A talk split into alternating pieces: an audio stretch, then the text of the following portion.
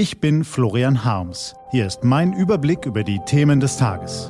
T-Online Tagesanbruch. Was heute wichtig ist, Montag, 9. August 2021.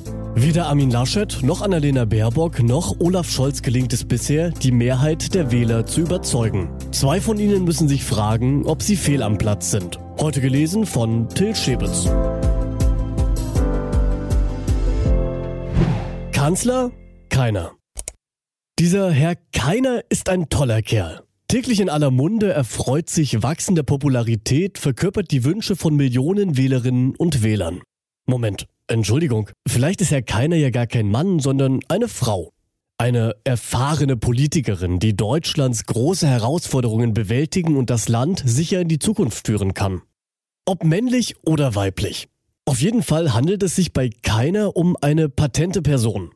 Genauso eine braucht das Land jetzt, um die Schäden der Corona-Krise zu heilen, die Klimakrise zu lindern, die Bildungskrise zu bewältigen und all die anderen großen und kleinen Krisen zu meistern. Um dem Land wieder einen Kompass zu geben. Grundehrlich sollte sie sein, diese Person. Frei von Überheblichkeit, aber souverän im Auftreten. Erfahren und fachkundig. Gern eloquent und von gewinnendem Wesen. Ach ja, und einigermaßen sympathisch sollte sie natürlich auch sein. Zu hohe Ansprüche? Mag sein. Aber so sieht es wohl aus. Das Profil, das sich Millionen Deutsche von ihrem nächsten Kanzler oder ihrer nächsten Kanzlerin wünschen. Das Problem ist, diese Person gibt es nicht. Jedenfalls nicht in der Riege der gegenwärtigen Kanzlerkandidaten. So lautet Umfragen zufolge das gegenwärtige Urteil des Wahlvolks. Das Meinungsforschungsinstitut Forsa, das gewöhnlich recht verlässliche Zahlen liefert, ermittelte vor wenigen Tagen ein besonders drastisches Bild. Gefragt, welchen Kandidaten sie direkt zum Kanzler wählen würden, wenn sie das denn könnten, antworteten 21 Prozent Olaf Scholz. 16 Prozent stimmten für Annalena Baerbock, 13 Prozent für Armin Laschet. Die meisten Stimmen aber liefen ins Leere. Sage und schreibe 50 Prozent der Befragten gaben an, sie würden keinen der drei wählen wollen. Die Enttäuschung über die Blässe der drei Spitzenleute und ihren müden Wahlkampf wächst. Es gäbe so viel, worüber man in diesem Sommer streiten und debattieren könnte, doch die Kandidaten und ihre Parteien machen nur wenig daraus. Vor allem Unionsmann Armin Laschet sieht sich immer lautere Kritik ausgesetzt, mittlerweile auch aus den eigenen Reihen. Sein Umfeld wirkt fahrig, bei wichtigen Terminen erscheint der Kandidat unvorbereitet, kritische Fragen quittiert er mit Missmut. Manche Beobachter sagen, da hat jemand die Anforderungen eines bundesweiten Wahlkampfs unterschätzt. Andere meinen, die CDU-Zentrale in Berlin habe wegen des monatelangen Machtkampfs mit Annegret Kamm-Karrenbauer, Friedrich Merz und Markus Söder zu wenig Zeit für eine gründliche Vorbereitung gehabt. Die Dritten, und es sind nicht wenige, glauben, der kann es einfach nicht. So urteilt zum Beispiel der Spiegel, was Laschet dem Publikum seit seiner Nominierung bietet, erinnert eher an eine Wahlkampfparodie als an eine ernstzunehmende Kampagne. Der Gescholtene verteidigt sein Wahlkämpfchen damit, dass es jetzt zuvörderst um die Hochwasserschäden in Nordrhein-Westfalen kümmern müsse.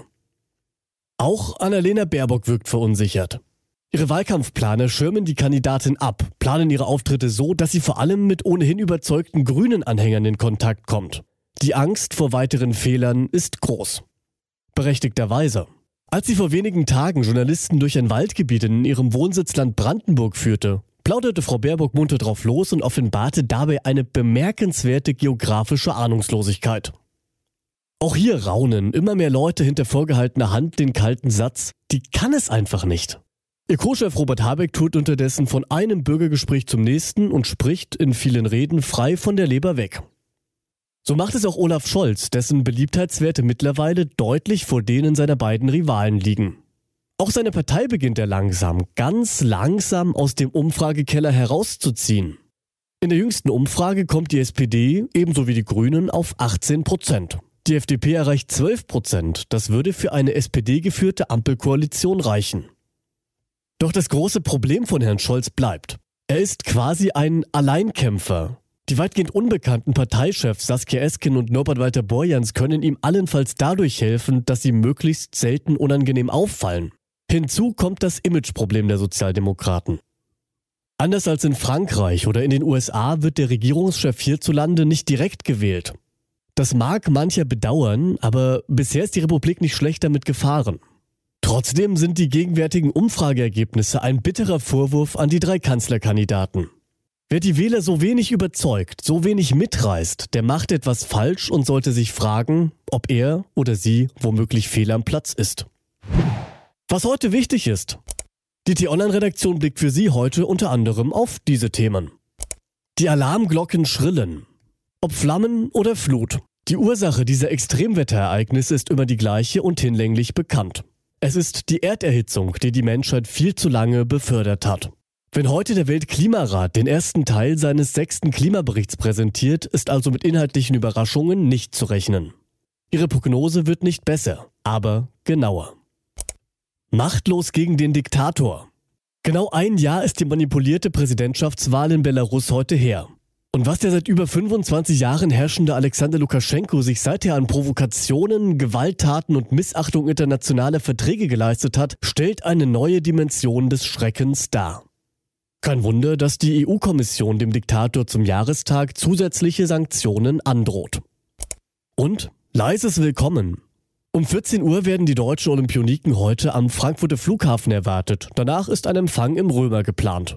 Mit 10 mal Gold, 11 mal Silber, 16 mal Bronze und Platz 9 im Medaillenspiegel ist ihre Bilanz allerdings nur mäßig. Diese und andere Nachrichten, Analysen, Interviews und Kolumnen gibt's den ganzen Tag auf t-online.de. Das war der T-Online-Tagesanbruch vom 9. August 2021. Produziert vom Online-Radio- und Podcast-Anbieter Detektor FM. Immer um kurz nach 6 Uhr morgen zum Start in den Tag. Ich wünsche Ihnen einen frohen Tag. Ihr Florian Harms.